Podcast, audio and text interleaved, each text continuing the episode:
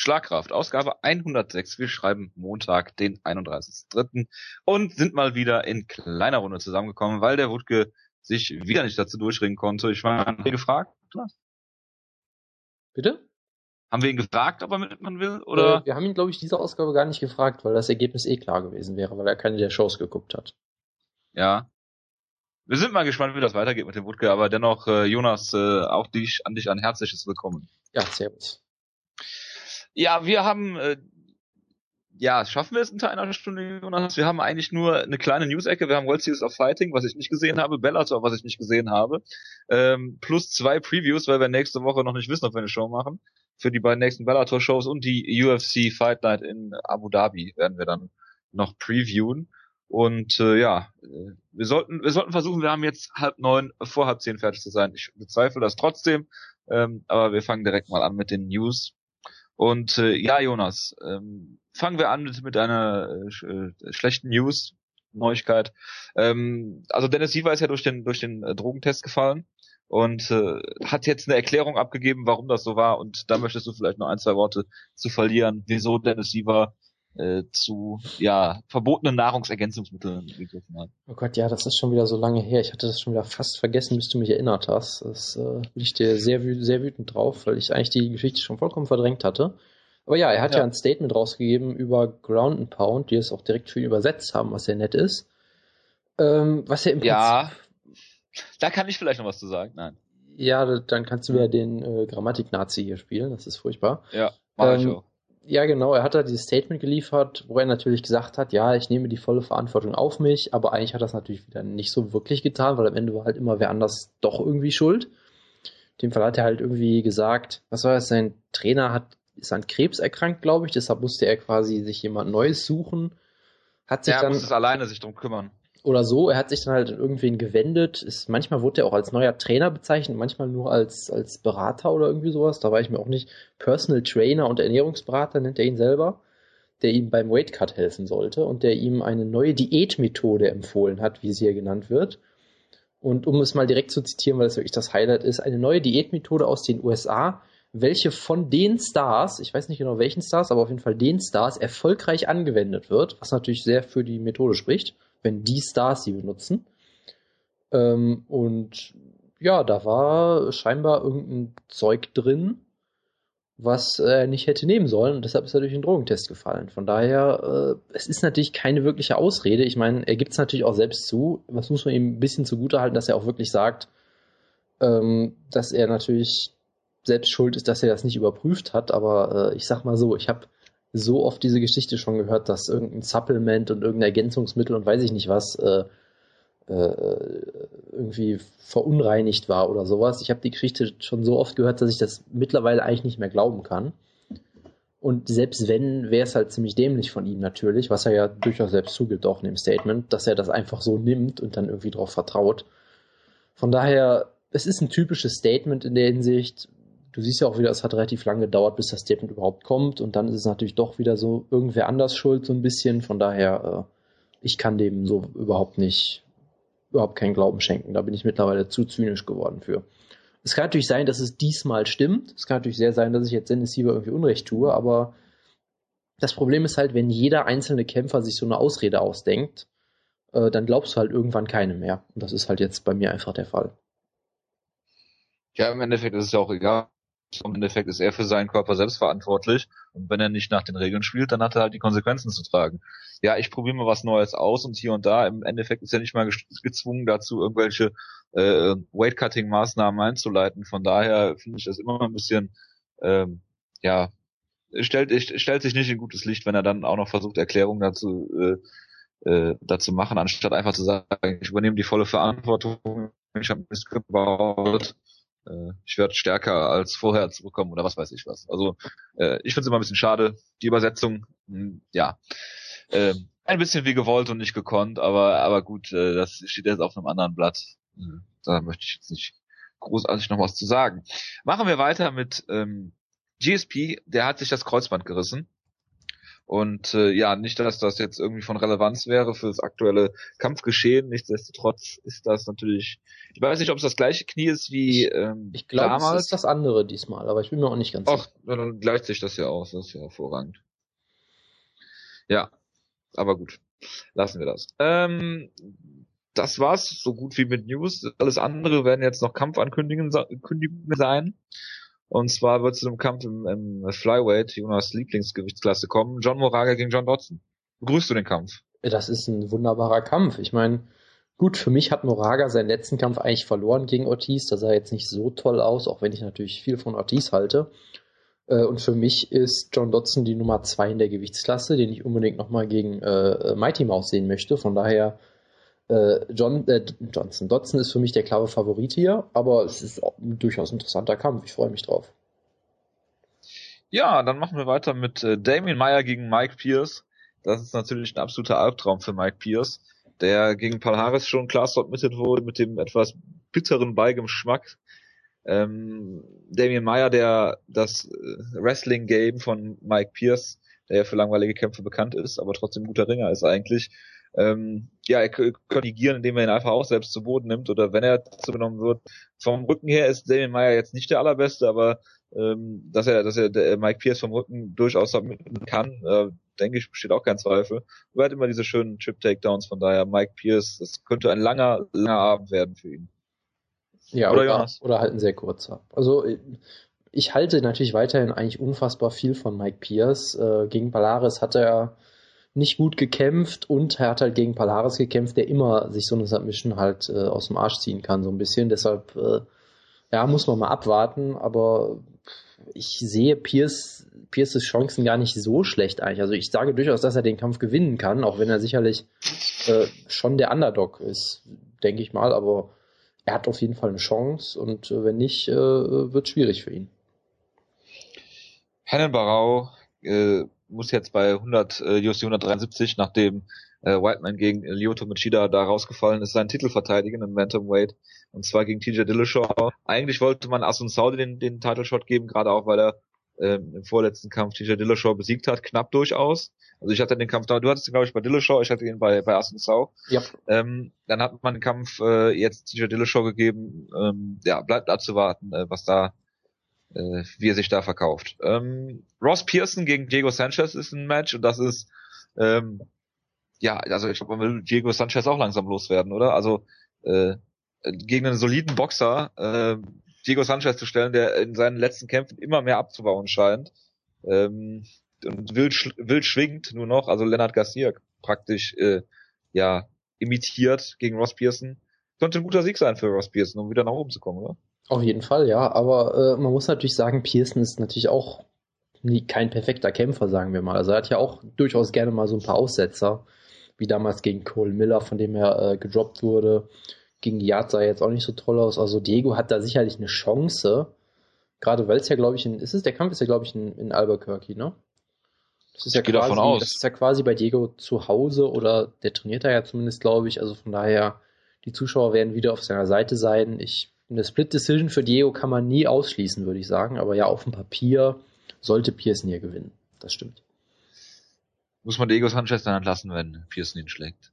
Äh, das wird die UFC nicht machen, aber äh, ja, hätte er halt drei Niederlagen am Stück, ne? Und den Kampf gegen Gomi hat er auch für alle ver verloren. Gegen bis, Capman bis, auch. Genau, also eigentlich hätte er dann sechs, sieben Niederlagen am Stück, eigentlich, wenn man es genau nehmen würde. Aber ja, das ist halt ist halt, wenn du halt schon sagst, dass er so ein bisschen der neue Leonard Garcia ist, äh, dann wird er vermutlich äh, nicht entlassen. Aber du hast ja auch eine andere Theorie über Leonard Garcia bei der Show. Genau, ich habe die Theorie, dass, und da würde ich 50 Euro draufsetzen, Uiuiui. dass die UFC Leonard Garcia für Albuquerque zurückholt. Das Schlimme ist, ich würde mich fast drüber freuen aktuell, weil es irgendwie so absurd wäre. Wenn sie ihn zurückholen, ja, absolut. Du, du träumst ja auch ein bisschen davon, dass er bei, bei der Deutschlandcard antritt.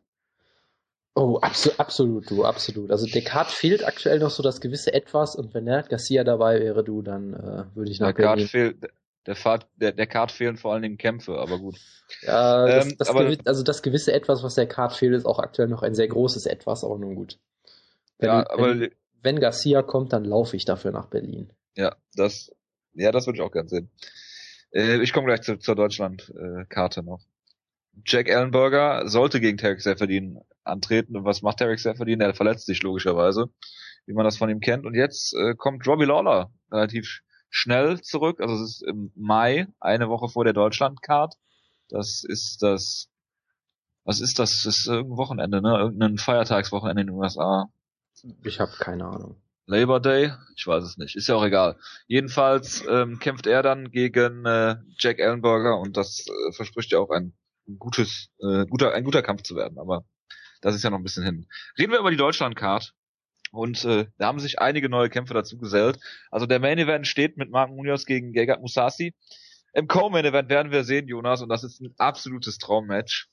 Francis Camon, der seine Stärken absolut im Grappling hat und es nicht schaffen wird, äh, CB Dollaway zu Boden zu nehmen, der seine Stärken in der, ja, wie soll man das sagen, Striking Defense hat. Das hat er gegen äh, Cesar Ferreira gezeigt, Ja, wie er absolut, da unglaublich absolut. Äh, Matrix ähnlich am Käfig gestanden hat und äh, den Schlägen ausgewichen ist. Also das verspricht ein absoluter Knaller, kaum ein Event zu werden, oder? Absolut, also quasi der neue GSP gegen den neuen Anderson Silver fast schon. Das wird absolut Ja. großartig. Äh, Ich, ich möchte ja vielleicht mal einen Cyber-User zitieren, die, die gute Frau Swift, die es einen riesengroßen stinkenden Kackhaufen genannt hat, diesen Kampf.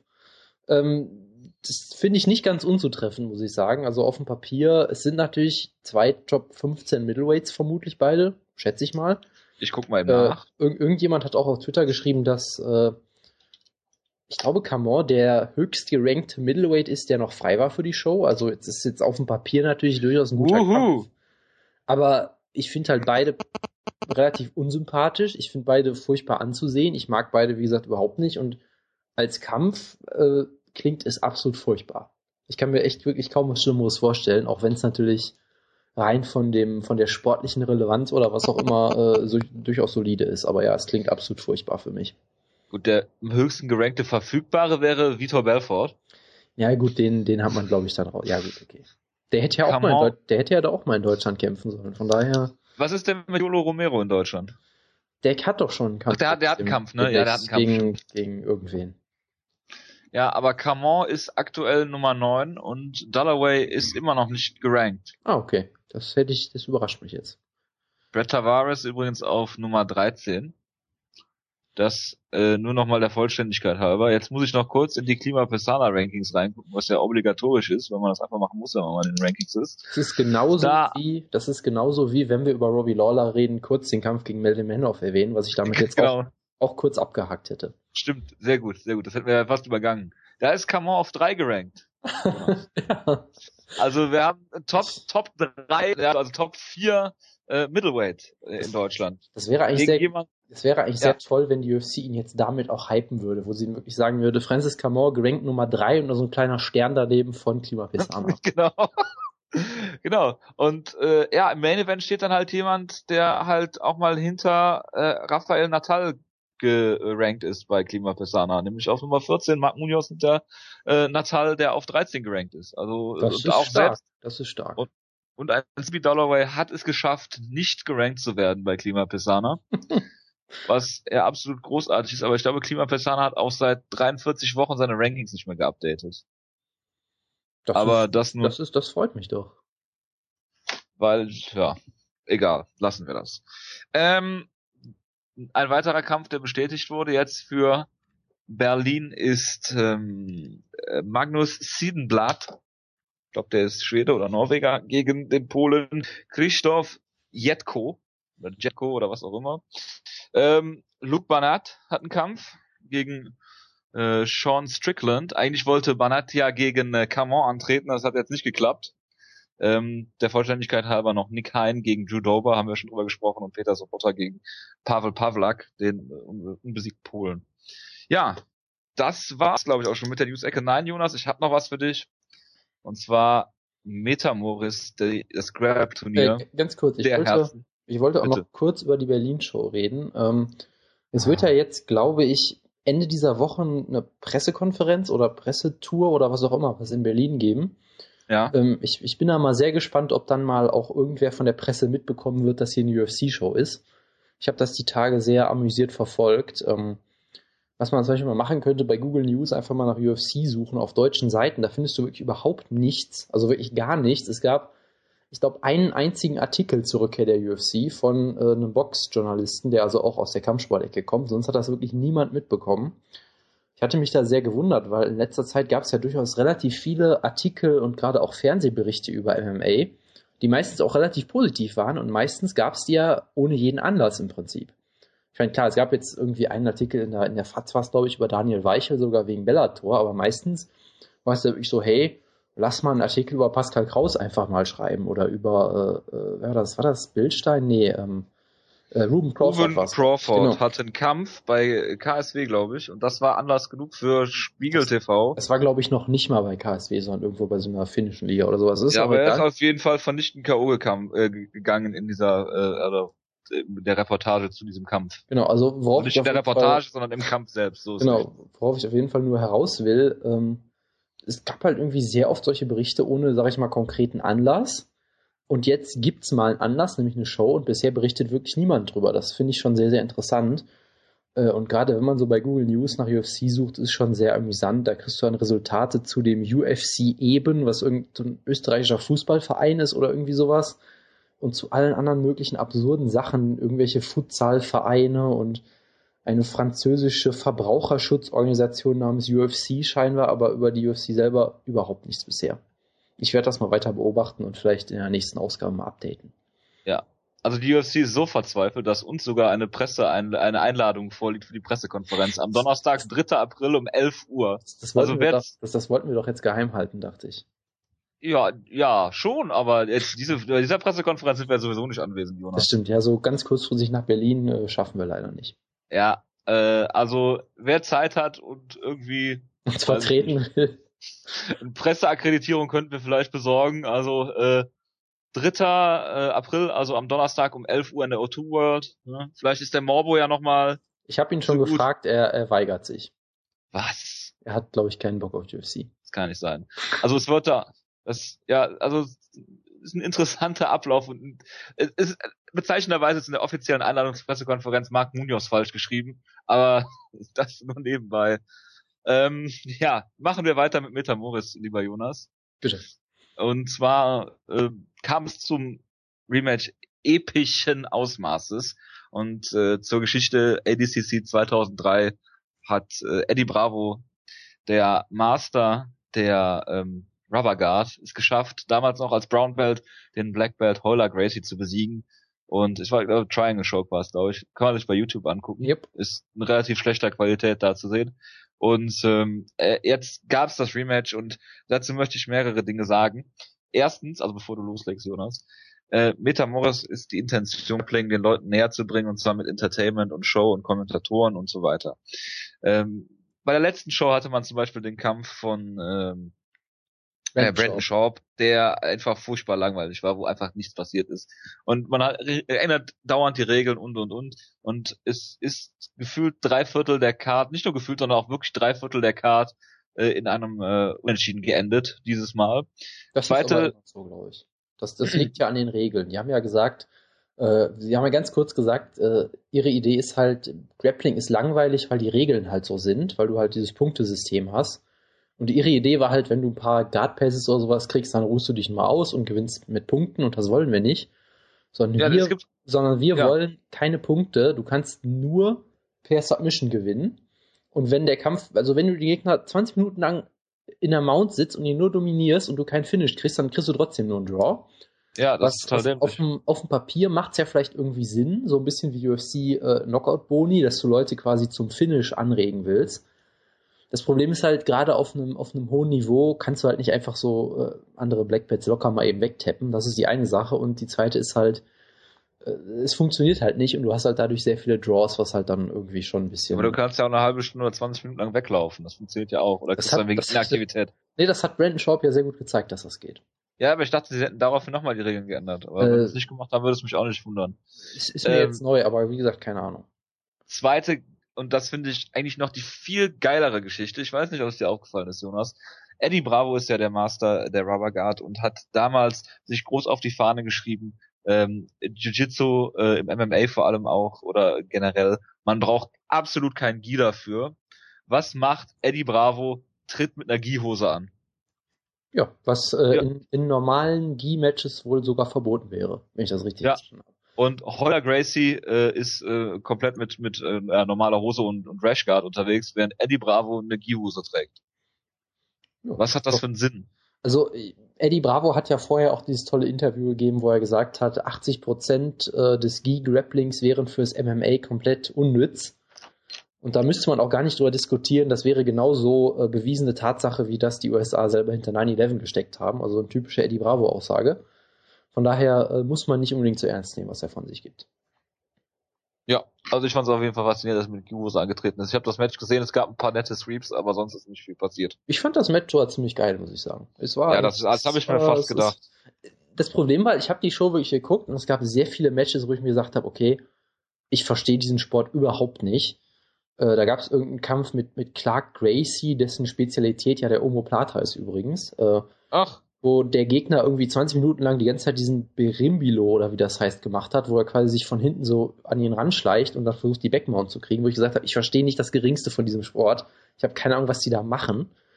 Ähm, aber es gab auch durchaus Kämpfe, die ganz cool waren hier. Ähm, äh, wie heißt der denn nochmal? Babalu hat gekämpft, das war ein ziemlich, ziemlich cooler Kampf sogar. Und der Main Event. Die Lista, ja. Genau, gegen die Lista. Und der Main Event, er war schon relativ cool, muss ich sagen, weil du halt auch richtig Stimmung in der Bude hattest ich verstehe natürlich trotzdem nur die Hälfte von dem, was da passiert ist. Und die ganze Hintergrundgeschichte verstehe ich natürlich auch nur ansatzweise, weil ich meine, das war ja damals irgendwie scheinbar der Upset des Jahrhunderts, als Bravo damals gewonnen hat. Für mich fehlt dieser Kontext halt ein bisschen. Aber es hat auch so ziemlich viel Spaß gemacht und Bravo hat ihn eigentlich ziemlich deklassiert und hat am Ende halt wieder nur einen Draw gekriegt, wie es halt bei den Regeln so üblich ist. Aber den Kampf, äh, wenn man auf Grappling steht, kann man sich das durchaus angucken. Könnten ja mal Vakanz zu seiner Meinung fragen. Ja, der hat Wenn er mal wieder immer bei Hand ist. Kein Internet, aber ja, könnten wir mal machen. Gut. Sollen wir es damit abhaken, lieber Jonas? Was Jawohl. News-Ecke angeht. Gut, dann machen wir mal weiter und zwar World Series of Fighting, neun stand auf dem Programm dieses Wochenende.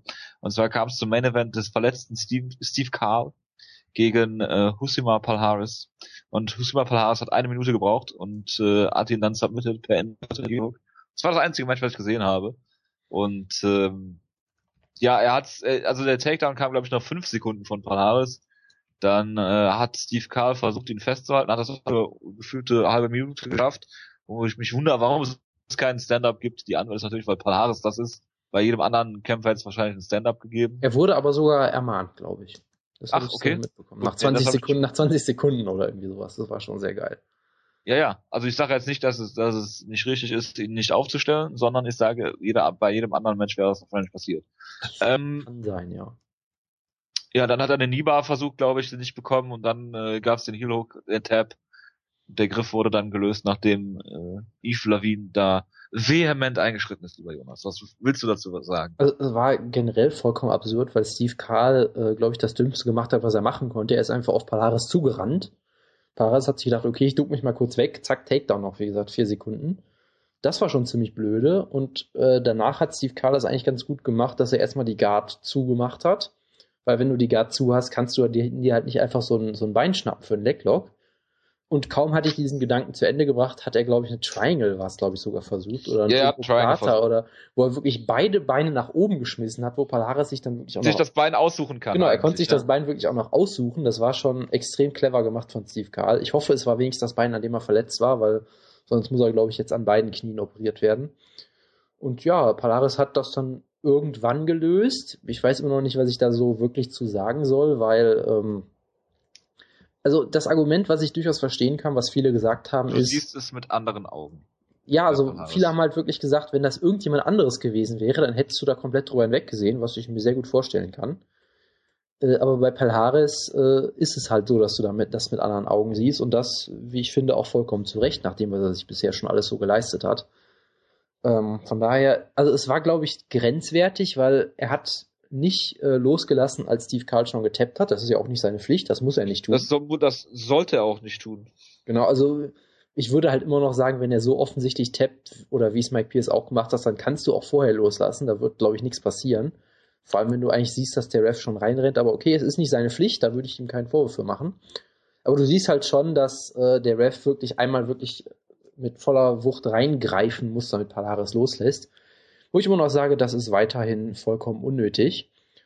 Und ja, wie gesagt, es war halt, also ich fand, es war schon grenzwertig. Also muss, kann man auch früher lösen, aber wie gesagt, bei manchen anderen Kämpfern hätte ich mich vielleicht nicht drüber aufgeregt, aber Palhares, nach dem, was der zuletzt gemacht hat, müsste der eigentlich extra auf, aufmerksam sein und extra früh loslassen, was er halt weiterhin nicht macht, weil er halt doof ist oder so, ich weiß es nicht. Vielleicht versteht er wirklich die Regeln nicht so ganz, das kann ja auch sein. Ähm, aber ja, ich meine, ich fand es auch sehr schön, dass äh, wirklich das auch noch angesprochen wurde von den Kommentatoren, dass er das beim letzten Mal gemacht hat. Und dann wirklich gesagt wurde, ja, bei World Series of Fighting gibt es Zero Tolerance. Und dann hat Todd Harris auch gesagt, ja, Polaris total vorbildhaft, nimmt den, löst den Griff sofort, was ich auch sehr komisch fand. Also Todd Harris war generell, glaube ich, äh, unter, de, äh, unter dem Einfluss von irgendwelchen bewusstseinsverändernden Mitteln bei der Show. Aber ja, äh, World Series of Fighting verteidigt ihn, sagt, äh, wenn du daran Kritik übst, bist du verrückt oder irgendwie sowas, haben sie, glaube ich, gesagt. Von daher wird ihm nichts passieren. Genau. Und der Vielleicht liegt es auch daran, ja? Und der Kampf gegen John Fitch, dem John Fitch ja nicht zustimmt, wurde auch schon angekündigt. Genau, richtig. Genau, da, da, äh, da wurde, glaube ich, auch gesagt, der Kampf ist im Juli, worauf dann John Fitch gesagt hat, mir wurde gesagt, äh, dass der Kampf spätestens im Juni ist, also auch da ist irgendwie alles wieder ein bisschen verwirrend. Vielleicht liegt es auch daran, dass ähm, der gute Murillo Bustamante, nee, Buster, doch, Bustamante, ähm, der Trainer von äh, Palhares ist oder lange Zeit war im Brazilian Top Team. Und der hat ja gegen Matt Lindland damals äh, auch Erfahrungen mit äh, Griffen lösen und Tabs und Referee und Restart gegen Matt Lindland damals gehabt. Genau, der hat die zweifelhafte Ehre, glaube ich, der einzige Kämpfer zu sein, der in einem Kampf seinen Gegner zweimal getappt hat. Das möchte ich nicht ausschließen. Bestimmt war jemand irgendwann mal bewusstlos in das Vermischen und dann äh, wurde trotzdem weitergemacht. Das würde ich auch nicht ausschließen wollen, ja, das stimmt. Gut. Was hast du noch gesehen von der Karte? Äh, ich habe Marlon, Schlagkraft. Marlon Moraes genau. habe ich so ein bisschen gesehen. Ähm, ich war aber schon so ein bisschen gespoilert, weil ich halt gesehen habe, der Kampf wird sehr, sehr lang und hatte dann auch das Interesse nicht mehr wirklich, weil du halt gesehen hast, dass Moraes in jeder Hinsicht besser ist. Er hat ihn in Runde 1 schon fast einmal äh, ausgenockt, dann äh, paar Mal versucht zu submitten, alle Takedowns gestoppt fast. Also es war eigentlich eine sehr dominante Runde von ihm. Und ich habe dann halt gemerkt, okay, der Kampf geht zu einer Decision, das halte ich nicht durch, ehrlich gesagt. Ähm, weil ich auch so ein bisschen gespoilert war, dass es äh, irgendwie eine, eine viel zu späte Stoppage gab, beziehungsweise halt gar keine. Deshalb habe ich dann irgendwann ausgemacht. Also was wohl passiert ist, ist, dass äh, Moraes ihm komplett die Beine zertreten hat, sodass Rettinghaus kaum noch laufen konnte und der Kampf halt einfach nicht abgebrochen wurde, weil der Ring-Doktor gesagt hat, nö, nö, der kann ja noch stehen, das ist vielleicht egal. Hat, vielleicht hat er vorher Robbie Lawler gegen Melvin Manoff gesehen. Das kann natürlich sein, ja. Äh, und die, die, das Corner von Rettinghaus hat es auch nicht für nötig gehalten, den Kampf zu stoppen. Der Vater von Rettinghaus wurde irgendwie in den ersten beiden Runden aus der Arena verwiesen, weil er besoffen war scheinbar. Also irgendwie ist da sehr viel, ist irgendwie sehr viel schiefgelaufen in der Ecke. Ähm, und ja, es war scheinbar eine viel zu späte Stoppage. Es gibt jetzt Leute, die sich darüber aufregen, weil es wirklich unnötig war, scheinbar, dass er so viel Schaden hat. Es gab ja gar keine Stoppage, hat. oder? Ja, meine ich ja damit, genau. Äh, du hast scheinbar auch gemerkt, dass Marlon Moraes in den letzten Runden wirklich kaum noch was gemacht hat, weil er vermutlich ihm wirklich nicht die Beine kaputt treten wollte oder so, keine Ahnung. Den Kampf hätte er also vermutlich auch finishen können, hat es dann gelassen scheinbar.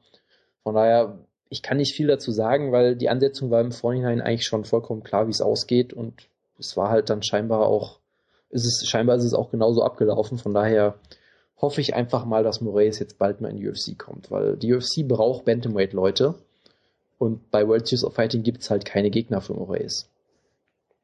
Ja. Wie sieht's da mit Yushin Okami aus? Hast du den Kampf gesehen? Nee, ich habe nur die Highlights gesehen. Ich habe wohl gesehen, dass er ihn zu Boden genommen hat und äh, mit, Arm, mit einem Arm Triangle Choke besiegt hat, aber das war's dann auch. Mehr war ja auch nicht zu erwarten, oder anderes war ja auch nicht zu erwarten. Es war wohl scheinbar ein Yushin Okami-Kampf, ja. Okay. Äh, Josh Bergman hat gewonnen. Genau. Gegen... Er hatte einen sehr, ja. sehr, sehr schönen K.O., aber viel mehr habe ich auch nicht von gesehen. Dann können sie ja bald das Rematch booken, nachdem Stitch Balharis besiegt. Oh, das wäre toll, ja. Ich mag, ich, mag, ich mag Josh Bergman ja irgendwie. Der ist ja so ein bisschen der World Series of Fighting Kämpfer schlechthin für mich. der sich da irgendwie bis, bis auf die Niederlage gegen Karl hat er sich ja sehr gut geschlagen. Hat da irgendwie viele Leute besiegt. Von daher, äh, ja, von mir aus können sie es gerne machen, weil sonst haben sie ja auch eigentlich niemanden. Von daher.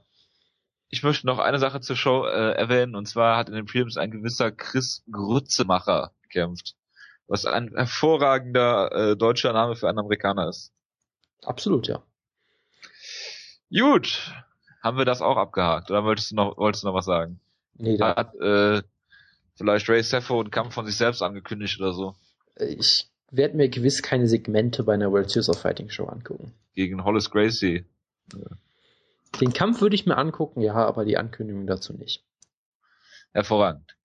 Ja, machen wir weiter mit äh, Bellator. Das geht hier heute äh, äh, vom einen ins andere direkt. Wir haben schon eine halbe Stunde rum, das, ist, das macht mir schon wieder Sorgen. Das macht mir auch ähm, sehr viele Sorgen aktuell, ja.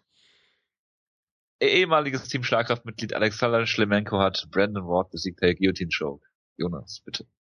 Ja, es war äh, ein wunderbarer Kampf, vor allem natürlich wieder ein tolles Hype-Video.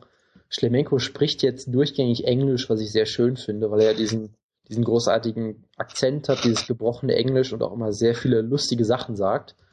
Äh, legendär war ja damals die Promo bei Super Fight League war es, glaube ich, wo er gegen. Ja, ich glaube auch. Oder hat, FC, nee, oder, der war auf jeden Fall, ja, ich meine auch Super Genau, er hat, er hat gegen Minuar Main gekämpft, hat dann irgendwie gesagt, ja, äh, äh, Hello India, Hector, I kill you und ist dann wieder gegangen oder sowas. I also, am kill you. Oder, oder irgendwie sowas und dann hat er gesagt, I also, am. schon Nee, ich, nee, ich glaube, er hat gesagt Hector, I kill you und dann bei Bellator hat er einmal gesagt I am beat you oder irgendwie sowas. Es kann auch sein. Also ich, ich glaube sogar, dass er in Englisch ein bisschen besser geworden ist, was sehr, sehr schade ist natürlich. Absolut. Äh, aber es ist immer noch sehr kultig. Hat er, er, er, er kämpft für sein Homeland und äh, dann gesagt, ja, wir werden ja mal gucken, wie es dir geht, wenn, wenn deine Leber nicht mehr funktioniert und irgendwelche solche Sachen. Ähm, Brandon Ward war relativ furchtbar, hat irgendwie erzählt, dass er so ein toller Amerikaner ist und er repräsentiert Amerika und er ist so ein toller Typ und weiß ich nicht was. Wirkte also extrem unsympathisch und hat dann ja zum Glück auch verloren. Äh, ja, du hast gesehen schon so ein bisschen, dass Schlewenko jetzt kein Elitekämpfer ist. Ich meine, er wurde zu Boden genommen. Du kannst Ward sogar die erste Runde geben wenn du willst. Sie war relativ eng. Er hatte zweimal die Backmount, wurde einmal aus der Backmount aufgestanden, was auch großartig war. Ähm, wo er irgendwie, er war so in der halben Backmount, so Krokop-Choke-Position im Prinzip, wo er so einen Hook drin hatte und dann irgendwie auf der anderen Seite einfach nur so saß. Und dann haben sich sowohl, also Schlemenko hat sich beschwert, weil Ward halt nichts macht und Ward hat sich über Schlemenko beschwert und dann hat der Ref sie einfach aufgestanden, was sehr schön war. Äh, hat ihn dann nochmal zu Boden genommen. Also, wie gesagt, enge Runde. Kann man an Ward gehen, kann man an Schlemenko geben. In Runde 2 hat Schlemenko dann wirklich aufgedreht, hat ihn im Stand ziemlich auseinandergenommen. Äh, Ward hat einen Takedown versucht und dann hat Schlemenko einfach eine sehr absurde Guillotine gezeigt, so eine Power-Guillotine, wie auch immer man das nennen will, und hat ihn damit submitted und das war's dann. Also hervorragend. Machen wir weiter mit dem, was der Co-Main-Event? Äh, Daniel Weichel? Das kann sehr gut sein, dass der gute Herr Weichel im Co-Main-Event war, ja. Ja, Daniel Weichel gegen Matt Bissett. Bitte, Jonas. Ja, auch hier natürlich eine tolle Promo. Äh, Weichel hat darüber geredet, dass er für Deutschland kämpft, was sicher sehr beliebt ist überall. Bissett hingegen hat erklärt, dass er mal als Kind Leukämie hatte und dass er jetzt irgendwie die ganze Zeit Briefe von irgendwelchen krebskranken Kindern kriegt, die äh, ihn im Fernsehen gesehen haben und dessen großes Idol er jetzt ist. Also war, glaube ich, auch klar, wer da jetzt die Sympathien der Zuschauer hat. Jetzt der Deutsche ja, oder der typ, der gegen, der typ, der gegen Krebs kämpft, ja. ähm, es war halt. Ich, ja, bitte. Ich wollte nur sagen, dass das hier ein Elfmeter nach dem anderen für ein Wutgewehr und das, mir blutet ein bisschen das Herz, dass er jetzt nicht dabei ist. Ja, da äh, kann er sich nur selbst den Vorwurf machen. Ja. Er wird es ja eh nicht hören, deshalb wird er es auch gar nicht mitbekommen. Genau. Richtig. Also der Kampf war halt irgendwie solide, weil Weichel hat in der ersten Runde einen frühen Takedown äh, geschafft, lag dann halt auf ihm drauf, hat den oben drauf Kontrolleur gemacht, ganz gut. Jetzt auch nicht viel passiert. Äh, in Runde zwei, die fand, glaube ich, aus schließt sie im Stand statt. Da sah Weichel jetzt gar nicht mehr so toll aus, war relativ, äh, ja, ist relativ langsam geworden, wurde outstriked, aber war jetzt auch, wurde jetzt nicht furchtbar verprügelt oder so. Es war halt eine Runde für Beset, aber jetzt auch nichts, nichts äh, Tolles irgendwie. Dann Runde 3 sah es eigentlich so aus, als würde Beset den Kampf gewinnen, weil Weichel halt wieder keine Takedowns äh, geschafft oder versucht hat. Naja gut, für einen, für einen Punktrichter hat er ja auch den Kampf, äh, die, die alle Runden gewonnen, ne? Äh, Weichel jetzt, oder wer? Ja. Ja, also es war jetzt, wie gesagt, keine Runde, wo Weichel jetzt komplett verprügelt wurde. Ich habe mir halt schon so gedacht, ja, okay, er verliert die Runde halt schon, weil der Gegner halt mehr gemacht hat, äh, wie auch immer. Runde 3 ging, wie gesagt, ähnlich los. Dann hat Weichel am Ende halt doch einen Takedown gekriegt und ja, lag halt auf ihm drauf und dann war der Kampf vorbei. Also war okay der Kampf. Es war jetzt auch von Weichel jetzt keine großartige Leistung, sag ich mal. Im, im ersten Turnierkampf sah er da deutlich besser aus. Ich kann halt Bisset auch schlecht einschätzen, von daher, vielleicht war es ja auch eine beeindruckende Leistung, davon weiß ich von Bisset zu wenig. Aber er hat sich halt irgendwie durchgewieselt und hat, ja, ist jetzt im Finale, was ja durchaus beeindruckend ist. Und kämpft dort gegen äh, Desmond Green, ne? Genau. Der leider der ziemlich langweiligen Kampf. Ja, aber der ist auch ein ziemlich guter Wrestler, ne? Genau. Hat im Prinzip sich auch komplett auf seinen Ringen verlassen und äh, damit halt den Kampf relativ locker und langweilig gewonnen. Und ja, wie gesagt, es freut mich natürlich für Weichel, dass er im Finale ist. Ähm, wir müssen uns, glaube ich, trotzdem nichts vormachen. Es war jetzt bei weitem nicht das beste Turnier, was Bellator im Featherweight jemals aufgestellt hat. Es fehlten natürlich, sage ich mal, alle Top-Leute, die sie so haben. Äh, äh, Frodo Hasbulaev gibt's noch, der in der eigentlichen Title-Shot kriegen sollte, aber keinen Visa mehr kriegt. Pitbull, Pitbull äh, Curran Strauss, die waren alle nicht dabei. Selbst Marlon Sandro, ich weiß gar nicht, ob der überhaupt noch kämpft. Also es waren jetzt auch keine wirklichen Top-Leute dabei, muss man auch durchaus sagen. Diego Nunes vielleicht noch am ehesten, der vorher schon rausgeflogen ist. Von ja, daher, Jonas. Von daher, es war jetzt bei weitem nicht das beste Bellator-Turnier. Die Kämpfe waren halt solide, von daher, Weichel hat durchaus eine Chance, das Turnier zu gewinnen. Ich würde Green doch, denke ich, trotzdem als leichten Favorit sehen, weil er, glaube ich, besseres Ringen hat und ihn da vielleicht kontrollieren kann dadurch. Und weil Gerade, er die sympathischere Promo gehalten hat. Das kann auch sein, gerade weil Weichel ja selber auch auf den Takedown so ein bisschen angewiesen ist oder zumindest halt lieber äh, on top kämpft. Aber es ist alles drin für Weichel. Ein Title Shot kann er sich hier auf jeden Fall verdienen. Von daher warten wir mal ab, wie es läuft. Wäre das nicht großartig, wenn Daniel Weichel nächstes Jahr wahrscheinlich dann irgendwann erst, nachdem äh, Strauss äh, Current rematched hat und dann gegen äh, Pitbull antritt und gegen ähm, Frodo? Es, es, kämpft jetzt, es kämpft jetzt erstmal Curran gegen Pitbull, glaube ich, und danach erst Strauss gegen den Sieger, wenn ich das richtig verstanden habe. Ach so, okay. Es war irgendwie so eine komische Regelung, die sie sich ausgedacht haben. Ja, ja, gut, die denken sich ja immer Regelungen aus, das ist ja auch kein Problem. Gut, möchtest du sonst noch irgendwas zu der Card sagen? Äh, ist sonst noch irgendwas hängen geblieben? Nee, überhaupt nicht. Bubba Jenkins, dein Lieblingskämpfer. Ja, du hast ja bei, bei der Tough-Staffel mit John Jones auch immer gehofft, dass wir, wenn wir von Baba reden, nicht von Baba McDaniel, sondern von Baba Jenkins reden. Genau. Und das habe ich ja jetzt nicht in den Mund gelegt. Nee, das stimmt so durchaus, ja. Ja. Gut, dann reden wir über die nächste Woche Bellator oder diese Woche.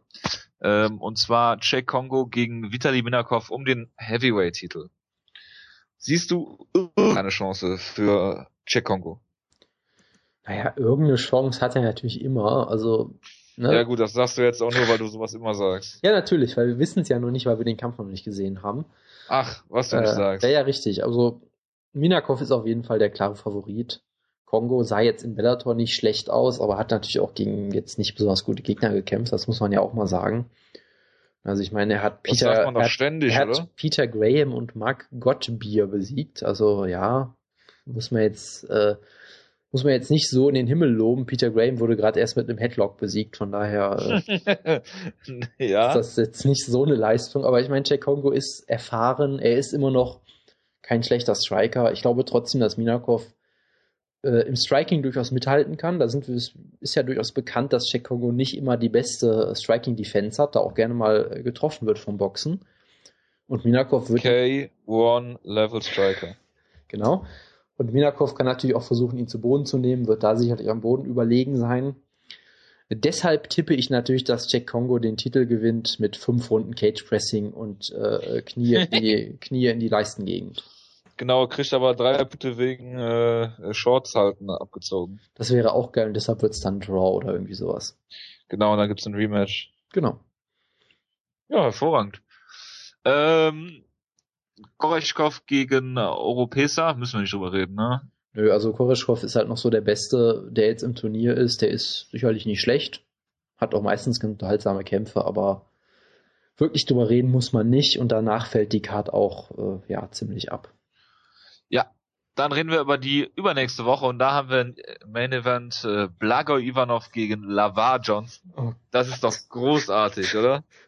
Das ist absolut großartig, ja. Ich glaube ja, dass Lavar Johnson von alleine umfällt und sich gar nicht jetzt zu Boden nehmen lässt. ja, Wie groß sind denn die Chancen von Lavar Johnson? Weil er hat ja eine Chance, Jungs. Wir haben den Kampf ja noch gar nicht gesehen. Vielleicht pullt er ja diesmal Mount als Tribut an Pat Barry, man weiß es nicht. Genau. Nee, also Blago Ivanov ist natürlich im Stand auch manchmal durchaus offen. Der wurde ja von, von Rich Hale wurde er outstriked. Er wurde, glaube ich, von was, was, Keith Bell wurde er, glaube ich, auch fast ausgenockt. Also von irgendeinem Kämpfer wurde er bei Bellator fast ausgenockt zuletzt. Ähm, letztendlich hat er natürlich eigentlich die, die, die Sambo-Skills, um Lavar Johnson zu Boden zu nehmen. Und wenn Lavar Johnson mal am Boden liegt, dann war es das meistens auch. Aber hey, man, man, muss natürlich sagen, Lavar Johnson hat äh, äh, mich zuletzt durchaus überrascht, indem er Ryan Martinez ausgenockt hat, der ja gar nicht so schlecht ist. Von daher, eine Chance hat er natürlich immer und Knockout Power hat er immer noch, aber eigentlich ist Ivanov natürlich der klare, klare Favorit. Coleman Event. Das wird immer besser Alexander Volkov. Ja. Alexander Volkov gegen Mighty Mo, das ist doch großartig, oder? Ich sehe also, gerade, ich, ich gucke gerade noch zwei Kämpfe weiter und sehe da Wladimir Matjuschenko gegen Joey Beltran. Die Karte wird echt immer geiler. Das ist der Hammer. Und noch ein Kampf drunter, Kao Parisian gegen Ron Kessler. Ach ja, das ist der Opener. Ja. Alter, ist das ein furchtbarer ja. Hallo, das ist der, das ist der War Machine Besieger. Dann kämpft auch noch Rob Emerson auf der Karte. Alter, Alter. Rob Emerson, hervorragend. Und dein Lieblings-Carlos Eduardo, der gar nicht der Carlos genau, Eduardo der, ist, der, den du immer hältst. Der falsche Carlos Eduardo Hocha, genau. Ja, es sind absolut hervorragende Cards von Bellator. Ja. Aber danach die Karte ist gar nicht so schlecht. Ja, aber die, aber die reden wir jetzt nicht auch noch. Ach, herrlich, mit Houston Alexander. Das führt jetzt echt zu weit. Gut, hätten wir das auch abgehakt. Und da wir eh nie Feedback kriegen, wenn wir beide eine Show machen, reden wir jetzt einfach pausenlos weiter über die UFC-Show. Und zwar ist die Fight Night 39 in Abu Dhabi. Zum zweiten Mal sind sie in Abu Dhabi, die UFC nach UFC 102, äh, 112. Und wir haben ein äh, Co-Main-Event wieder, äh, Main-Event mal wieder die Heavyweights. Und zwar ist das Big Knock gegen Roy Nelson. Und Roy Nelson, der kämpft auch so ein bisschen um seinen UFC-Vertrag, um ehrlich zu sein. Er hat ja zwar jetzt letztens erst einen neuen bekommen, äh, nach seinem Stipe Miocic-Kampf, wo er gesagt hat, ich verhandle nach dem Kampf, weil ich dann gewonnen habe und äh, viel höheres Standing in der Company habe. Er ist natürlich total nach hinten losgegangen und er hat jetzt gegen äh, sowohl Stipe Miocic als auch gegen Daniel Cormier nicht wirklich irgendein Land gesehen, ja, und äh, dann kämpft er gegen Big Knock, der jetzt aus der Niederlage kommt, gegen Verdum, hat seit seit, den, da, seit dem Sieg gegen Tim Sylvia, seit dem Titelsieg äh, oder seinem Titelgewinn, dem Interim-Titelgewinn, ähm, immer Sieg, Niederlage, Sieg, Niederlage gehabt und dementsprechend nach seiner Niederlage gegen Fabrice du musst jetzt eigentlich mal wieder ein Sieg her und da ist Roy Nelson ja eigentlich prädestiniert für. Das Problem ist, Roy Nelson kann dich halt mit einem Abschlag ausnocken und äh, Big Knock galt lange Zeit als unausnockbar. Aber ähm, ja, dann haben Frank Mir hat ihn ausgenockt, Ken Velasquez ihn ziemlich brutal ausgenockt. Er wird natürlich auch nicht jünger, hat in Pride damals schon sehr viel kassiert. Und äh, ja, gegen Roy Nelson, der auch ein sehr guter Grappler sein kann eigentlich, aber sich äh, praktisch Dan Henderson-esque auf seine ähm, ja, Rechte, äh, Rechte verlässt. Und das geht, äh, wenn man ein einigermaßen technischer Boxer ist, meistens in die Hose, also gegen, gegen deutsche Gegner. Check Kongo übrigens besiegt, Jonas, ne? Nur mal so. Ja, ja. Ähm, von daher, also ich würde hier also es ist, ist immer schwierig zu sagen, weil auf der einen Seite, wie soll der Kampf enden, wenn nicht zur Decision gehen? Ja, also ich glaube nicht, dass Big Knock in der Lage sein wird, Ron Nelson zu submitten, weil er ist wirklich ein guter Grappler eigentlich. Der letzte Mann, der Ron Nelson ausgenommen hat, war äh, Alowski, ja, ich glaube Alowski war es. Yep. Ähm, und äh, ja, der, der du knockst Nelson nicht einfach aus, von daher ähm, ich könnte mir, also wenn es ein Finish gibt, wird es eher ein K.O. von, von Big Knock geben, also dass Big Knock K.O. geht. Aber ich denke, dass der ja Big Knock den Kampf hier gewinnen wird und ich hoffe, dass es keine Decision wird. Vielleicht submittet er ja doch. Ja, also ich habe das ja letzte Woche schon angedeutet. Ich habe überhaupt keine Ahnung, was ich von diesem Kampf halten soll. Ich kann mir da fast alles vorstellen. Von Roy Nelson, der versucht, den Kampf wirklich mal zu Boden zu nehmen, was er ja nie tut eigentlich. Äh, bis auf Big Knock, der ihn irgendwie im Stand anklingelt, bis auf Nelson, der ihn in einer Minute locker ausnockt. Ich weiß echt nicht, was ich davon erwarten soll, weil gerade Big Knock, er war fast auf dem Weg gegen Noguera zu gewinnen, äh, gegen, gegen Noguera, gegen Verdum fast schon zu gewinnen, hatte ich teilweise das Gefühl, weil Verdum da wieder sehr, sehr müde wurde und auf einmal im Stand ein bisschen äh, äh, gut getroffen wurde. Und ja, dann hat Noguera, glaube ich, schon wieder den Kampf zu Boden genommen, wurde wieder submitted, so ähnlich wie gegen mir. Nur nicht ganz so extrem natürlich, aber ähm, ich fand, der sah gegen Verdum damals ja sogar gar nicht so schlecht aus eigentlich. Beziehungsweise vielleicht sah Verdum auch ein bisschen enttäuschend aus, wie auch immer man es jetzt nehmen will. Ja, und Nelson ist halt auch immer so eine, so eine ziemliche Wundertüte. Da weiß man auch nie so recht. Entweder er trifft halt die große Rechte oder er kämpft halt furchtbar und verliert eine Decision aktuell. Von daher, ich, ich finde es echt schwierig. Ich glaube natürlich, ich glaube trotzdem, dass Ray Nelson ihn irgendwie besiegt. Vielleicht wirklich per Knockout, aber so wirklich sicher bin ich mir da auch nicht, weil ich weiß auch nicht. Ich, also ich glaube nicht, dass Big Knock ihn zu Boden nehmen kann. Wieso nicht? Äh, ich weiß nicht. Also er hat halt auch nicht so tolles Ringen. Nelson Frank, ist, Frank, ja, aber Frank Nelson hat ihn ist doch, fett. Von daher weiß ich auch nicht. Also Frank, Frank Mir hat ihn doch mit so einem Judo, Judo-Wurf da durch die Gegend geschleudert. Also, ja, Frank Mir ist auch, also Frank Mir ist glaube ich schon noch um einiges massiger und, und kräftiger als Noguera, glaube ich. Aber vielleicht unterschätze ich da Noguera schon wieder. Ja, aber also, Noguera hat ja auch Mir zu Boden genommen, Jonas. Das ist doch, äh, Hat er ja. was? Ich glaube, Übergang. Ist mir nicht, nicht? Einfach, ist mir nicht einfach umgefallen nach Schlägen. Das war doch, glaube ich, eher ja, so. Kann auch sein. Nee, mir hat Nogera zu Boden genommen. So rum war es nämlich. Ah, das, ja, und und Nogera ist einfach wieder aufgestanden. So war es, glaube ich. Wie auch immer. Ähm, ja, ich tippe einfach mal auf Nelson per Knockout, aber ich habe echt keine Ahnung, was mich da erwarten soll und ich freue mich auch irgendwie überhaupt nicht auf den Kampf. Ja, ich sage, es ist wieder so eine Sache wie gegen Brandon Schaub. Da gibt einem, da gibt man dem guten Big Knock kein, kein Kredit oder keine Chance und dann äh, finish der den Kampf. So wird's laufen. So, weiter. Common Event. Das ist eigentlich ein Kampf, den der, wo, wo der Wutke hier wirklich fehlt. Ne? Und zwar ist das Clay, der Carpenter Guida gegen äh, Tatsuya, den Crusher Kawajiri. Und ja, Clay Guida, der im Prinzip vier Niederlagen in Folge hat.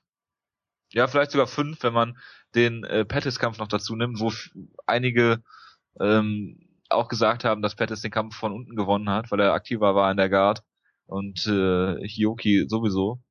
Er hätte jetzt fünf Niederlagen in Folge, aber Clay wieder wird natürlich nicht äh, ge, äh, gefeuert, weil alle ihn lieben, aus mir immer noch unerfindlichen Gründen, weil ich ihn schon immer scheiße fand. Er hat natürlich zum Teil gute Kämpfe gehabt, ja, das will ich gar nicht abstreiten, aber trotzdem finde ich ihn furchtbar unsympathisch, wie ein Flumi, der durch das Oktagon titscht, gegen Kawajiri, der jetzt äh, sechs Siege in Folge hat und äh, in der UFC debütiert ist äh, im Januar auf der äh, Singapur-Card, die niemand gesehen hat, wo er äh, Sean Soriano, wo der Jonas ja nachdem wir Kommentare von, ja. von den Trainern von äh, Sean Soriano, ich glaube von Henry Hoof war es, von, Black, von den Black Zillions gelesen hat, sich unglaublich in die Hose gemacht hat, weil er damals auf Kawajiri getippt hat und die Quote sich immer äh, geändert hat, äh, äh, live-quotenmäßig. Und äh, ich finde es interessant, äh, weil ja Kawajiri vor allen Dingen am Boden gut aussah oder äh, ein guter Grappler ist, der der kontrollieren kann und ja äh, Clay Guida ein durchaus guter Ringer ist, der sich nicht so leicht zu Boden nehmen lässt, auch durch diesen etwas unorthodoxen Stil, den er, den er hat, äh, schwer zu treffen ist. Man muss sich darauf einstellen. Ich stelle mir, ich stell mir Sparring für so einen Clay Guida Kampf immer sehr lustig vor, weil was machst du als, als Sparingspartner vom, vom Gegner von, von Clay Guida? Da musst du dich ja praktisch auch so verhalten. Und äh, ja, das ist lustig. Ähm, ich denke, es ist ein schlechtes, also realistischerweise ist es ein, ein schlechtes Match für, für Kawajiri der ähm, gegen Soriano schon nicht so wirklich gut aussah, vor allen Dingen in der ersten Runde nicht. Ähm, Clay wieder ist immer noch ein guter Kämpfer durchaus, wenn er sich mal ein bisschen zusammenreißt, äh, der den äh, Kampf zu Boden nehmen kann und da von oben kontrolliert ähm, und dann vielleicht eine etwas fragwürdige Decision unter anderem gewinnen könnte. Weil man denkt, er ist aktiver, nur weil er aktiv hin und her hopst im Octagon, was immer noch keine Aktivität ist. Ähm, nichtsdestotrotz kann ich einfach nicht für Clay Guida. Ich tippe auf eine Decision von äh, Cavagiri. Ja, also das ist so ein Kampf, der eigentlich sich auf dem Papier total super liest, wo man auch denkt, den hätte es auch vor fünf Jahren gerne schon mal geben können, aber jetzt gibt's ihn endlich mal. Der aber auch total frustrierend sein könnte, weil es ist halt Clay Guida, da weiß man halt nie, was man kriegt. Äh, man muss natürlich sagen, wenn Guida, äh, wenn ihm Druck gemacht wird, dann kommt ja auch oft noch was ganz Unterhaltsames raus. Also ich meine, der Kampf gegen Chad Mendes war sicherlich sehr unterhaltsam. Der Kampf gegen Hioki, naja gut, der gegen Bendo war dafür ziemlich gut damals. Ähm, von daher. Wo er einfach durch die Luft gesprungen ist und sich gedreht hat. Das, äh, war, das der Kampf gegen Bendo? Weil ja, ja, das, das kann war durchaus die sein, Szene, ja. die ich je in einem MMA-Kampf gesehen habe. Ich, hab, ich weiß bis heute noch nicht, was er davor hatte. Das kann ich dir auch nicht sagen, weil es Clay Guida war, aber äh, vielleicht wird daraus ja ein richtig guter Kampf. Das kann ich mir durchaus vorstellen, wenn Kawajiri aggressiv kämpft und, und Druck macht. Weil Clay Guida selbst in der Zeit, wo alle ihn geliebt haben, da hatte er, auch da hatte er eigentlich nur gute Kämpfe, wenn er verprügelt wurde, eigentlich. Oder wenn er zumindest das jemanden hatte, der gute Offensivaktionen hatte. Also so jemand wie Tyson Griffin oder äh, wer war das denn damals? Äh, Diego Sanchez natürlich vor allem oder auch Kenny Florian. Das waren meistens nur gute Kämpfe, wenn er halt verprügelt wurde und dann Diego Sanchez mäßig zurückgekommen ist. Ich meine, so Kämpfe wie damals gegen McDensig, die waren auch damals nicht wirklich gut vor sechs Jahren oder so. Von daher äh, ist das jetzt auch nicht so was komplett Neues, aber es ist sicherlich nicht besser geworden, sagen wir es mal so. Ähm, es ist ein schwieriger Kampf für mich. Guida ist sogar Favorit, jetzt aber auch nicht besonders großer Favorit. Ich kann es verstehen, weil er ist sicherlich konsistenter. Bei Kawajiri weißt du es halt auch nie. Er sah damals super aus im Featherweight, als er so Leute wie jo Joachim Hansen und Miyata besiegt hat. Dann hat er irgendwie ein Jahr lang nicht mehr gekämpft oder, na gut, nicht ein Jahr lang, aber er hat eine Weile lang nicht wirklich viel gekämpft. Ist jetzt erst zurückgekommen, von daher weiß man halt bei ihm auch nie, ob er jetzt vielleicht doch nicht alt geworden ist oder doch auf dem Niveau nicht mehr mithalten kann. Von daher, Guida ist sicherlich nicht zu Unrecht Favorit, aber ich glaube eigentlich trotzdem, dass Cavalieri auf dem Papier besser ist. Ich glaube, er ist ein besserer Striker.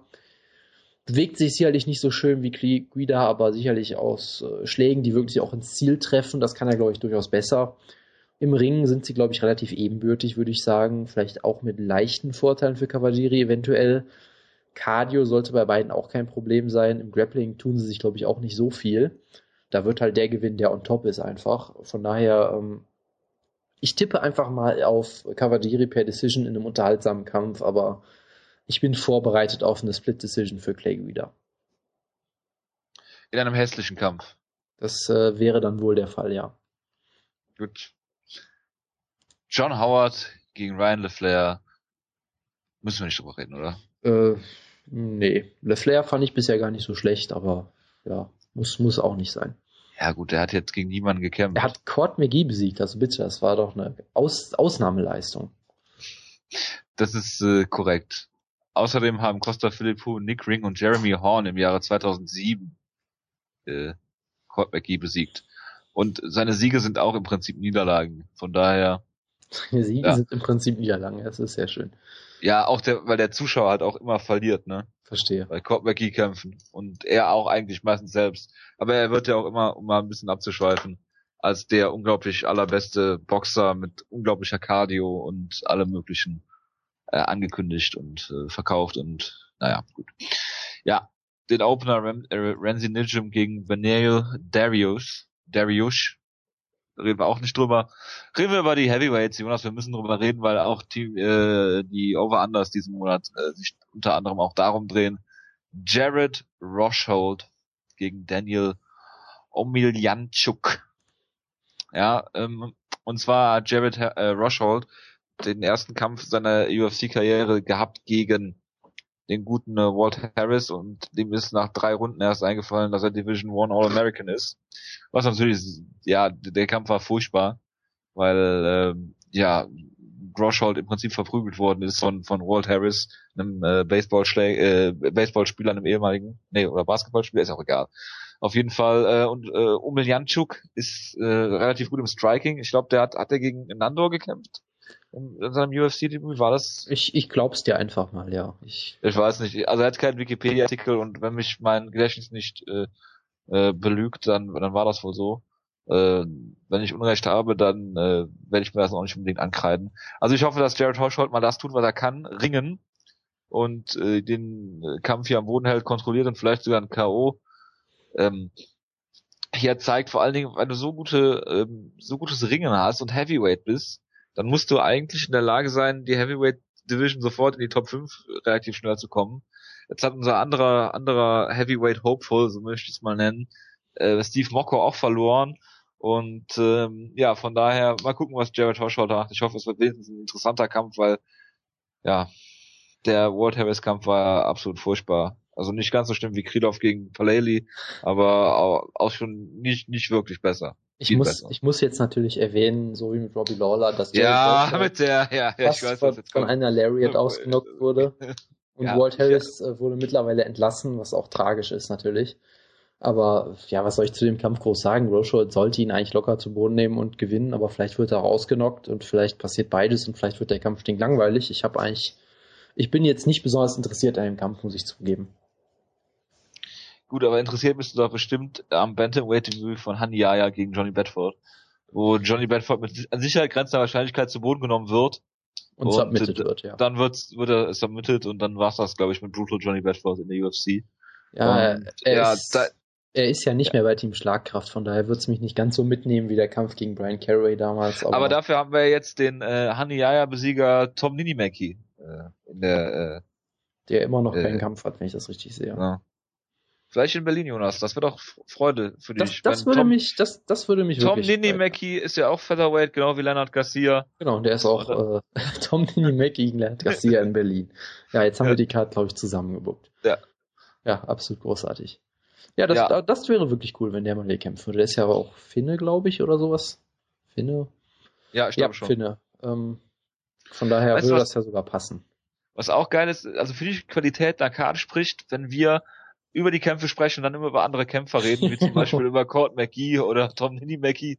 Genau, ähm, und äh, der, der nächste Kämpfer auf der Karte ist Thales Latis, dann lass uns doch mal ein bisschen über Anderson Silva reden oder ja, über... ich wollte es auch gerade... Oder wir, über wir Tom Watson ja, vielleicht. Wir wurden, genau, wir wurden ja Matt, dafür kritisiert... Wir wurden ja dafür kritisiert, dass Thales Latis bei uns zu schlecht wegkommt. Oder? War das nicht mal so ich auf dachte, dem Board? Ich dachte, das war Ed Herman, über für den wir immer kritisiert werden. Ja, also ich dachte, Wanderlei Silva hat uns auch dafür kritisiert, dass Talis Late hieß. So, weil, äh, weil er ja auch ehemaliger, weil er ja, Ed Sherman besiegt hat und wir das Ja, und so er ist halt auch ehemaliger Titelherausforderer. Das, das kann sein, ja. Deswegen, also Team Schlagkraft ist Talis Latis äh, raus. Ne? Also das ja. wird nicht mehr passieren. Das ist natürlich leider genauso so. wie Patrick Cote wird das nicht klappen. Wir, wir können das vielleicht ja mal abkürzen und noch über die ersten zwei Kämpfe reden, weil die sind noch relativ. Das wollte ich auch eigentlich machen. Die jetzt. sind noch relativ interessant und weil es halt eine UFC-Show ist, sind die interessantesten Kämpfe immer ganz am Anfang der Karte, wo sie keiner guckt, was ich immer sehr toll finde. Bitte. Alptekin Oskilic, der äh, ja Türke, der immer noch kein Wikipedia-Artikel nach zwei Kämpfen hat, ähm, gegen äh, Dustin Ortiz ist das, das ist auch der, der hier gegen äh, Braga, Braga so gut aus, aus, aussah, ne? Genau. Der in der ersten Runde ziemlich nah an der Niederlage hatte gegen ähm, Oskilic, der, äh, was relativ untypisch ist für einen Flyweight in seinem letzten Kampf, Cardio-Probleme hatte, hatte ich den Eindruck, oder? Genau, also er hat gegen... Der auch ähm, stark angefangen, schwach nachge äh, oder schwach angefangen, stark nachgelassen hat. Er hat gegen Darren Uyinoyama ja sein Debüt gemacht und den besiegt, durchaus beeindruckend. Da haben dann viele... Ehemaliges Team Starkkraftmitglied. Genau, ehemaliges Top 10 Flyweight auch damals noch, glaube ich.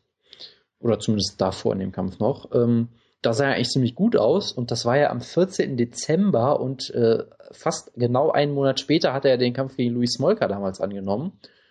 Was vielleicht auch daran dann ein bisschen lag, dass er, dass er nicht wirklich äh, fit schien, weil er hatte, wie gesagt, schlechte Cardio. Hat vielleicht auch ein bisschen damit zu tun, dass Luis Smolka in dem Kampf wirklich richtig gut aussah. Und du wirst es sehen, wir reden schon wieder über andere Kämpfer jetzt auf einmal. Ja. Der da wirklich gut aussah und da ihm ziemlich mit Bodyshots auch zu, äh, zugesetzt hat. Deshalb kann es auch natürlich daran liegen, dass er dann am Ende ziemlich kaputt war. Aber eigentlich sah er auch in dem Kampf nicht wirklich schlecht aus, von daher immer noch äh, durchaus vielversprechendes Talent. Ja, und von Dustin Ortiz halte ich natürlich weiterhin sehr viel. Hat damals bei Taichi Palace noch gekämpft, gegen Ian McCall verloren, als Ian McCall die Nummer 1 im Flyweight war, von daher auch keine Schande da. Und wie gesagt, für mich hat er Moraga besiegt, äh, hat Jose Maria Tome besiegt auf ja, fragwürdige Art und Weise mit Schlägen auf den Hinterkopf so ein bisschen, aber gut. Äh, der ist ziemlich gut und auf den Kampf freue ich mich auch, weil es sind zwei richtig gute und interessante, unterhaltsame Flyweights. Ich tippe aber auf Dustin Ortiz natürlich. Natürlich. Der ist, glaube ich, auch schon im Rahmen von Team Schlagkraft äh, gefallen aus deinem Mund. Das kann sehr gut sein, ja. Ja, ähm, bei der Pace, die Abtick Oskilic vorliegt, würde es mich auch nicht wundern, wenn er äh, übernächsten Monat dann in Berlin auch am Start ist. Weil er hat jetzt in fünf Monaten, glaube ich, drei Kämpfe gehabt. Ja. Das ist ja eine Pace, die ein äh, Donald Cerrone sehr gutieren würde für seine Kämpfe auch. Aber gut. Machen wir weiter und reden über den Opener. Ich kann leider nichts dazu sagen, weil ich weder äh, Allen Omer noch Jim Allers bisher gesehen habe. Und äh, ja, wir haben einen Deutschen, der hier kämpft in Abu Dhabi, was ein bisschen merkwürdig ist, weil der Kampf wurde festgelegt und eine Woche später oder in der, in der darauffolgenden Woche wurde dann die, die Berlin-Card ähm, bekannt gegeben. Deswegen kann ich mir jetzt nicht erklären, warum er auf der Card gelandet ist. Ich, ich habe ja damals spekuliert, dass sie zu, zum Zeitpunkt der Ankündigung noch nichts von der Berlin-Card wussten, was natürlich so ein bisschen, bisschen als Witz gemeint war, ein bisschen auch ernst gemeint war, weil man weiß es ja nie. Äh, man sollte vielleicht dazu sagen, dass äh, er offiziell Iraker ist scheinbar oder zumindest da geboren wurde. Das heißt, die UFC wird ihn ja als, als Iraker wieder präsentieren. Ähm, es gab da auch ein interessantes Interview mit, mit, mit Nick Hein, wo auch wirklich gesagt wurde, Nick Hein ist offiziell ja erst der zweite Deutsche in der UFC oder der dritte, glaube ich, weil äh, so Leute wie Peter Sobotta und Dennis Siva ja äh, von der UFC immer als äh, Polen bzw. Russen dann angekündigt werden. Deshalb vielleicht hat Omer ja auch äh, irgendwelche Bezüge zu Abu Dhabi. Ich habe keine Ahnung. Mag sein, vielleicht macht es auch einfach keinen Sinn und wir sollten da nicht groß drüber spekulieren. Ich weiß es nicht. Ähm, ja, er kämpft hier auf jeden Fall. Ich kann ihn auch nicht wirklich einschätzen, muss ich fairerweise sagen. Von Jim Ehlers habe ich zumindest schon mal ein paar Mal gehört. Der gilt wohl als ziemlich gutes äh, Talent. Aber auch da kann ich ehrlich gesagt überhaupt nichts zu sagen. Ich lasse mich einfach mal davon überraschen. Ja. Und das war's auch schon, oder? Und wir sind bei 59 Minuten, wenn ich es richtig sehe. Oder? Dann müssen wir jetzt ganz schnell Schluss machen. Das sowieso. Ja, wir bedanken uns fürs Zuhören. Wir hoffen, wir kriegen dieses Mal ein bisschen mehr als gar kein Feedback. Ähm, ja, melden uns dann, ja, ich weiß nicht, ob wir nächste Woche uns wieder melden oder die darauffolgende Woche. Richtet euch mal auf die darauffolgende Woche ein, wenn wir dann über das, äh, ja, bis dahin geschehene. Also äh, eigentlich müssen wir ja nächsten Sonntag eine FIBO-Sonderausgabe machen. Ja, ich meine, ein Ticket erstmal von äh, ändern von dem Fachbesucher. Warum ich auch immer einen Fachbesucher hatte. Ich habe die ganze Zeit auf privat geklickt, aber er scheinbar nicht der Einzige, der dieses Problem hatte. Ja. Äh, schöne schöne Grüße an der Stelle. Genau, wenn wir dann Johnny Hendricks getroffen haben und äh, Gott weiß, was noch passiert ist. Und dann, Jonas, ich freue mich auch schon auf dein Preview äh, zu äh, Michael Bisping gegen Tim Kennedy. Und äh, Teamschlagkraft eher mit Patrick Cote gegen äh, Kyle Nauk. Weißt du, ich würde ja gerne die Ausgabe aussetzen, aber dann müsstest du die alleine machen aktuell. Von daher geht das ja auch nicht. Das ist ja auch kein Problem. Das würde ich, würde ich auch noch machen, wenn ich dann über so Kämpfe wie Sam Stout gegen KJ Noons reden werde. Kannst du dir so viel Zeit lassen, wie du willst. das wird großartig. Dann gehe ich zwischenzeitlich auf die Toilette und so. Ja, herrlich. Gut, das war's. Wir wünschen euch eine gute Woche und äh, ja, bis zum nächsten Mal. Ciao, ciao.